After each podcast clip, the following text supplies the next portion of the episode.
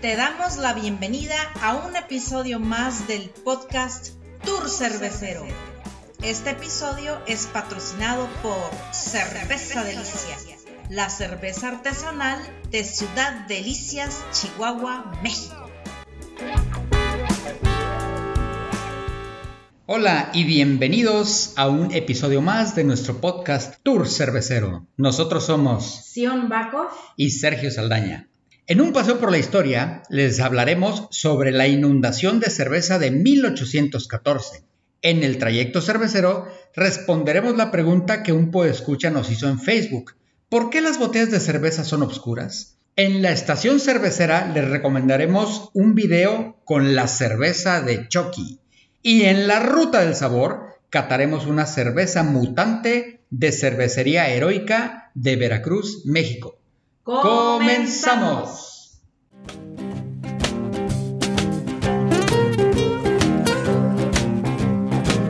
Hagamos un paseo por la historia para platicarte de los eventos más importantes de la cerveza en el mundo. El día de hoy les platicaré sobre la inundación que sucedió en la cervecería Horseshoe de Londres. Esto pasó el 17 de octubre de 1814. Esta cervecería era una de las cervecerías más grandes de, esa ciudad. Producía alrededor de 100.000 barriles al año. Bueno, pues resulta que una de las tinas de fermentación que era de madera y aproximadamente de 7 metros de alto por 18 metros de ancho, estaba sujetada por unos arillos, aproximadamente 20 arillos de hierro, pues resulta que uno de ellos como que se le barrieron los pernos o no sé qué pasó, pero como que se zafó. Al parecer esto no era algo anormal, entonces el supervisor de turno pues vio lo que sucedía, lo reportó a su jefe inmediato superior, este le dijo que metiera un reporte, y como que no pasaba mayores, ya con eso iban a reparar el, el arillo y como si nada hubiera pasado.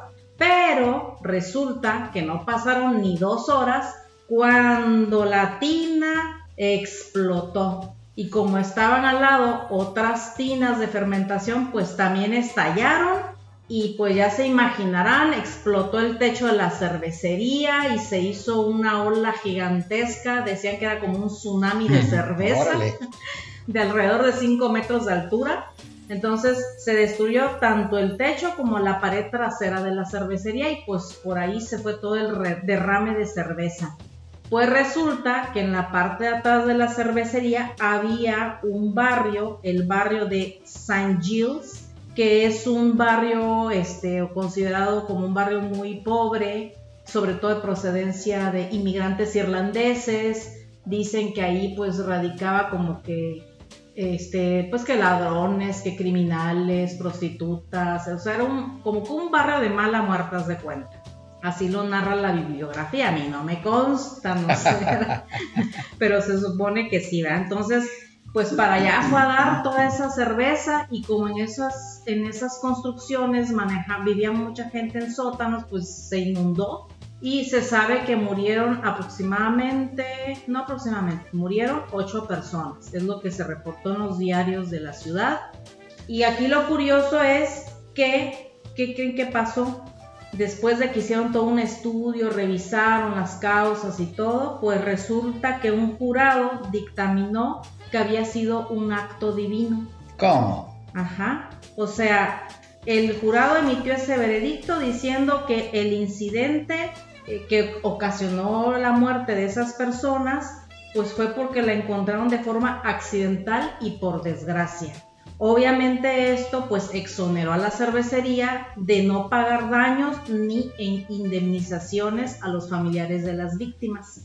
No solamente pasó eso, sino que además eh, la cervecería pues recibió algunas exenciones especiales de, de algunos impuestos y también una compensación por los impuestos que ya ellos habían pagado de forma anticipada por la producción que habían hecho. Fíjate nomás, o sea que no fue una negligencia por falta de mantenimiento, fue un acto de Dios. pues es lo que ellos dijeron, ¿no? Y así ya quedó, ah, pues, quedó como para la historia, ¿no? Sí. Pero fíjate, lo curioso es que si tenías duda de si qué pasó con los trabajadores de la fábrica, pues resulta que nadie, nadie murió, sí hubieron algunos lesionados, pero ahí nadie se vio afectado. Fue tanta la cerveza que se derramó, que por cierto una cerveza estilo porter, que dicen que se derramaron más de 1.250.000 litros, el equivalente a casi 4.000 botellas de cerveza. Imagínate la cantidad. ¡Qué desgracia! pues sí, la verdad es que sí. Y bueno, em, tiempo después, este, ya cuando, pues ya que pasó esto, que recibieron esa compensación, pues les sirvió para que no se fuera a la bancarrota la cervecería y al poco tiempo fueron reiniciando operaciones, sustituyeron los barriles de madera por eh, contenedores de concreto y allá por el año de 1922 pues cerraron esta fábrica, eh, la trasladaron a otro lugar hacia el sur de Londres y la demolieron. Y ahí pues actualmente o, no sé si, la verdad es que no sé si exista pero dicen que construyeron un teatro el teatro Dominio como un dato curioso, eh, si tú vas a Londres y visitas un pub, un pub que se llama The Hormone Whipped, ellos conmemoran cada año en octubre este accidente con una cerveza de nombre The Great Beer Flood of 1814, que significa la gran cerveza de la inundación de 1814. ¿Cómo ves? ¿Te gustaría ir a probar una cerveza este, de Londres, un aporte de ese día? Sí, sí me gustaría mucho. ¿No te pondrías a llorar? no, no creo, pero este, porque ya no se va a inundar ni nada, pero sí, pobrecitas de las personas que fallecieron, ni modo, pero sí toda una desgracia eh, histórica con, relacionada con la cerveza, ¿no? Así es, no, y dicen que pudo haber sido peor porque si hubiera sido dos horas más tarde, es que la bibliografía platica que esto fue alrededor de las cuatro y media de la tarde. Si hubiera sido unas dos horas más tarde este accidente, probablemente hubiera traído mayores repercusiones porque a la hora en la que los hombres y jóvenes regresaban del trabajo. Sí, hubiera sido peor. Sí, así es que la mayoría de las víctimas pues fueron este, mujeres y niños. Pero entonces, o sea, como que la cerveza que se metió a las casas o... Sí, pues es que se fue tanta el empuje de la cerveza que se destruyó la pared de la puerta trasera de la pared trasera de, la cervecería y eso daba a ese callejón que llegaba a, ese barrio. Ah. ese fue el problema. ¿Se cayó esa pared o cómo? Se cayó. De hecho, dicen que había una chica que trabajaba en un pub que se llamaba Eleanor Cooper que le cayó encima la pared y pues la mató. Ah, Ella fue la primera este, víctima. La primera víctima, órale. No, pues muchas gracias, John. Muy interesante este tema de la gran inundación de cerveza de 1814. Increíble, ¿verdad? Increíble, exacto. Aunque usted no lo crea.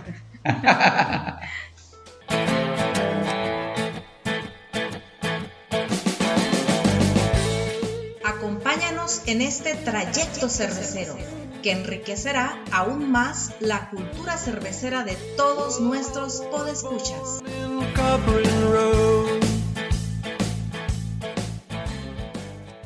En Facebook, uno de nuestros podescuchas nos preguntó, ¿por qué las botellas de cerveza son oscuras? Y yo cuando leí esta pregunta se me figuró como una de esas preguntas existenciales, ya sabes, de esas que te haces sentado en la barra de un bar después de haber bebido un par de cervezas y empiezas a pensar en la inmortalidad del cangrejo y cosas similares. Y la respuesta es muy simple. Se usa un envase oscuro para conservar el aroma y el sabor de la cerveza. Y sí, no, así de simple, pero bueno, Sergio, pero, o sea, ¿pero por qué? O sea, ¿cómo que conserva el aroma? ¿Cómo que, o sea, qué tiene que ver el vidrio con la conservación del sabor? Ah, bueno, pues resulta que las botellas oscuras ayudan a bloquear una parte del espectro de luz que afecta a las sustancias amargas. Ya les hemos comentado que las sustancias amargas o la sustancia amarga de una cerveza es el lúpulo. Y resulta que el lúpulo cuando se expone a la luz solar o inclusive a la luz artificial fluorescente intensa, esa luz ultravioleta que emana produce una reacción de fotooxidación que se conoce como 3-metil-2-buteno-1-tiol. Está raro, ¿verdad? Pero bueno, resulta que ese compuesto químico es un compuesto muy similar al que producen los zorrillos, ese aroma que hacen los zorrillos tiene ese compuesto químico y por eso huele similar. Es por esto que este término fue con el que muchos cerveceros bautizaron a esa desviación como azorrillado o skunking. El término más actualizado y más correctamente aceptado es alusado, que tiene que ver con que le entre luz a la cerveza, por eso se dice alusado. O sea que cuando le da la luz a la cerveza, la luz del sol o la luz fluorescente, como mencionaste, lo que hace es que una reacción que, hace que la cerveza huela feo, que huela como a zorrillo. Exactamente, sí. Esa, esa luz ultravioleta hace que químicamente cambien los compuestos del lúpulo y de ese aroma como a zorrillo. Oh, hasta ahorita no he probado ninguna que huela así. No, es muy raro que una cerveza artesanal traiga esta desviación. Pero bueno, fíjense que la primera vez que se envasó un em, en envase oscuro, la cerveza fue por allá en alguna de las décadas de los años 1800. Y sé que esto debería ser parte de un paseo por la historia, pero bueno, muy brevemente les comento que un monje, otra vez un monje, fue el que metió en una botella de vino la cerveza para transportarla. Y resulta que cuando la destapó se dio cuenta que se había conservado en perfecto estado en aroma y sabor la cerveza y a partir de ahí empezaron a guardar la cerveza en botellas obscuras de vino y bueno, ya después se industrializó el tema de la cerveza en botella oscura. Y una botella oscura no es 100% efectiva para filtrar los rayos ultravioleta. Eh, son entre un 80 y un 85% efectivas. Por eso conviene que nuestras cervezas las tengamos guardadas en un lugar oscuro y fresco para evitar cualquier contacto con la luz. ¿Cómo la ves, Pues suena muy interesante. Así es. Espero haber respondido adecuadamente la pregunta de nuestro podescucha. Hasta la próxima.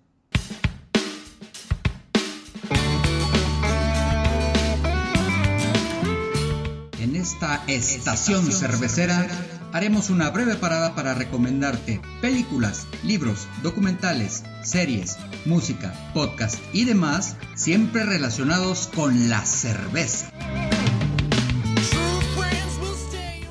El día de hoy les vamos a recomendar un video publicitario de la cerveza Chucky, A Killer with Beer, de cervecería Elysian Brewing Company, la cual salió con la NBC Universal para celebrar el estreno de la segunda temporada de Shocky. Esta es una serie de tres temporadas transmitida, dicho sea de paso, en Star Plus. Eh, empezó en el 2021 y la última temporada la hicieron en el 2023. Esta cerveza es de edición limitada y se hizo para pues crear un producto para los aficionados a la cerveza y a la serie. Además, eh, contiene, em, es una cerveza hecha de calabaza y trigo, elaborada con jugo de arándano, tiene 5.3% alcohol, eh, es, de, es, de, colorcito claro y dice que tiene notas a manzanilla y a canela. Órale. Sí, está interesante. El empaque nos presenta al icónico personaje en pose amenazante. Ya te lo imaginarás, ¿no? Con su cuchillo. Con su cuchillo de Chucky, sí. Así es. Y bueno, lo, chistoso del, del, video es que aparece Shocky en la cervecería y de repente como que apaga las luces y el maestro cervecero pues se saca de onda, va a ver que, quién anda por ahí, de repente se ve que va corriendo el Chucky y lo tradicional sería que pues huyes o irías de ese personaje, ¿no? Estamos hablando de Chucky, el muñeco diabólico. pues huyes de él, pero no, en el video más bien el, maestro cervecero va atrás de él porque pues ¿qué hace ese, qué hace ese muñeco ahí? Y ah, resulta que le va causando desmanes, de repente se ven unas huellitas como que parecieran de sangre y pedazos de calabaza y tiran en el piso. Y entonces ya cuando se, de repente se asoma el Chucky y está como que a punto de aventarse al fermentador y sale corriendo el maestro cervecero para querer, para querer evitar eso y él se arroja al, tanque, de fermentación. Entonces está curioso el video, véanlo, está divertido y además este, pues está, está interesante, ¿no? Que hayan hecho una cerveza conmemorativa con, con ese nombre. Así es, para hacer de televisión. No, muy bien, qué, qué, qué, divertido se escucha ese video. Les vamos a dejar en las notas del episodio la liga para que puedan ver el video.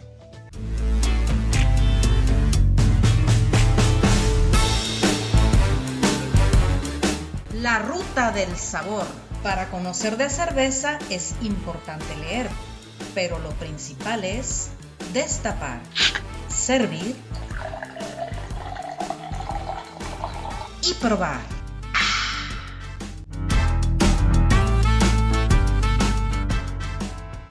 Estamos arribando a la estación más aclamada, más esperada, más sabrosa, más enjundiosa. Así es que Sergio, a ver, platícanos qué vamos a catar el día de hoy. Por favor, que muero de sed. Claro que sí, mira, pues aprovechando que andamos de viaje por el puerto de Veracruz, obviamente teníamos que catar una cerveza de la región, una cerveza veracruzana. Y compré unas cervezas de la cervecería heroica, que esta es una cerveza mutante, que es un estilo India Pale Lager. Ah, muy interesante.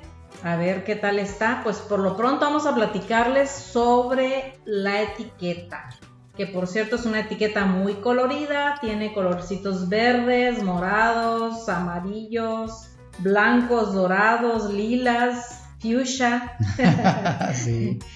Eh, al frente podemos apreciar el logo de la cervecería con la H de cervecería heroica y pareciera ser algo así como un, pulpo mutante. Ándale, como un pulpo gigante mutante. Color verde. Color verde con unos ojos, este, un ojo en, en un lúpulo y el otro en el otro lúpulo. Ándale, sí. A ver qué más vemos. Por ahí se ve una ola, como del mar, parece como una ola en la parte de atrás. Pero sí es como, como un pulpo mutante así extraterrestre. Ajá, ándale. Está, está bonita, está curiosilla. Sí, y fíjate, bueno, adicionalmente la etiqueta también nos habla de que es una cerveza que tiene 5% de alcohol y 21 IBUs. O sea, esperamos una cerveza con un amargo ligerito. Fíjate, estoy leyendo aquí que habla de que la temperatura obvia o la temperatura no obvia, no, la temperatura ideal dice que es de 4 a 6 grados, pero si la quieres tomar helada, no hay falla. Vea, como muy jarocho el no hay falla. No hay falla, sí, es al gusto de cada quien, ¿verdad? Así es. Oye, pues, ¿qué te parece si la vamos destapando? Mm, me parece muy bien. A ver. Muy bien, préstamelo la voy a ir sirviendo en mi vaso tipo pinta de 12 onzas. Muy bien, dale.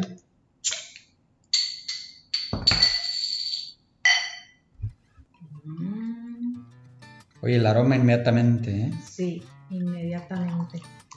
Bueno, de entrada, de entrada, es una cerveza que sería como un color amarillo pajizo, diría yo.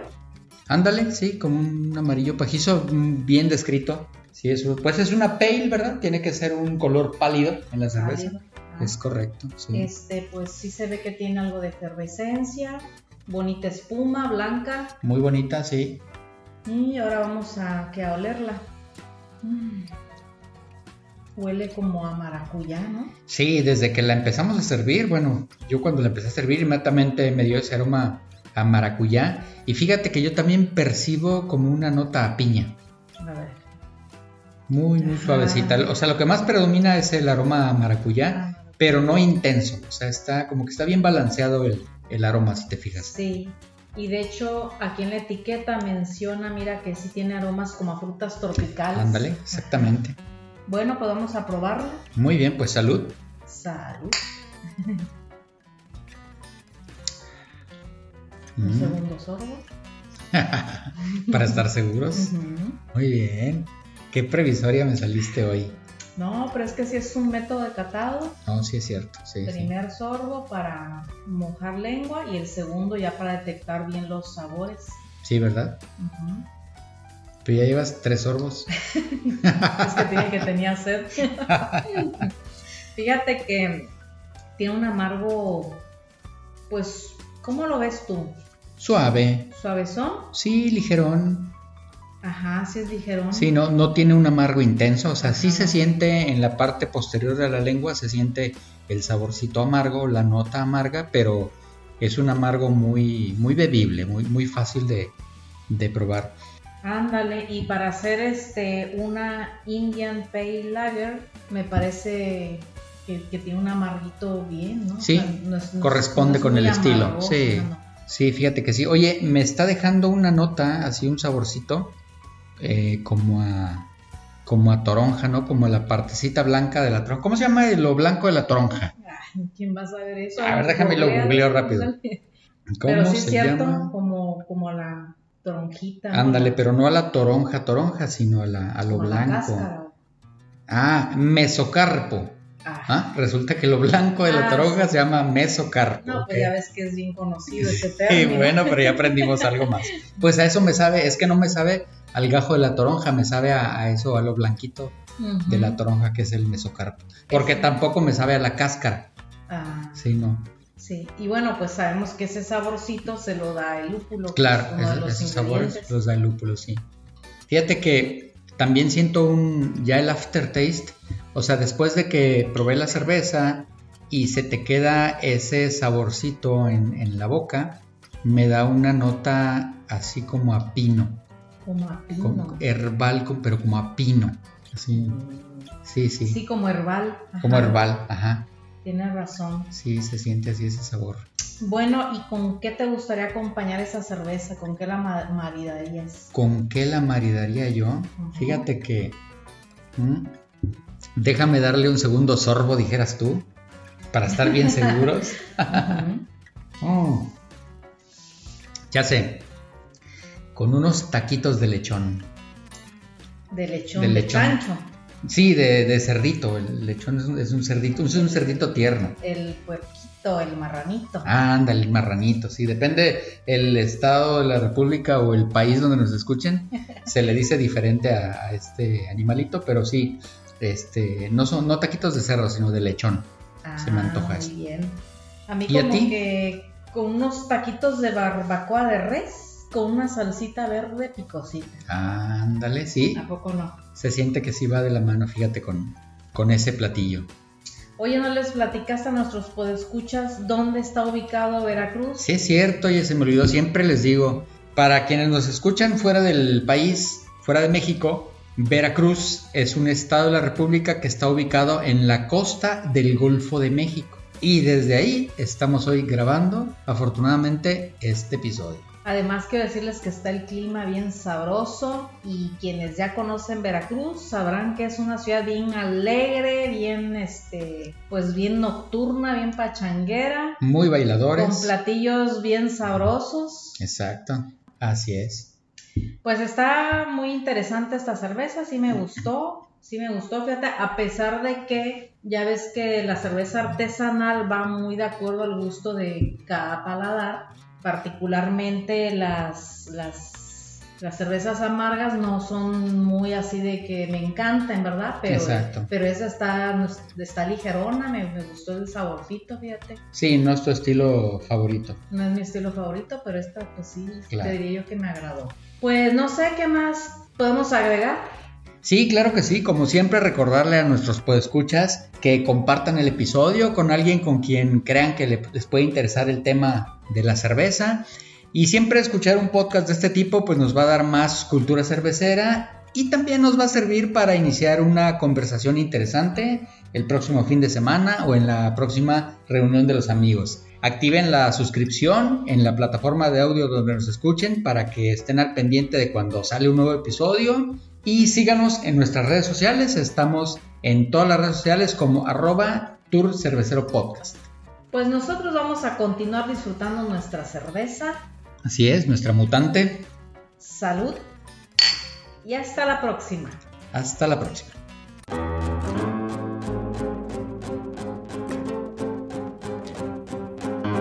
Hemos llegado al final del viaje te agradecemos habernos acompañado en este recorrido por el fascinante mundo de la cerveza. Si lo disfrutaste tanto como nosotros, activa la suscripción para que nos acompañes en las próximas travesías. Comparte este episodio para que día a día crezca más la cultura por la cerveza artesanal. Te invitamos también a que nos sigas en Facebook e Instagram como arroba Tour Podcast. Finalmente te queremos recordar que la delicia de la vida está en disfrutarla.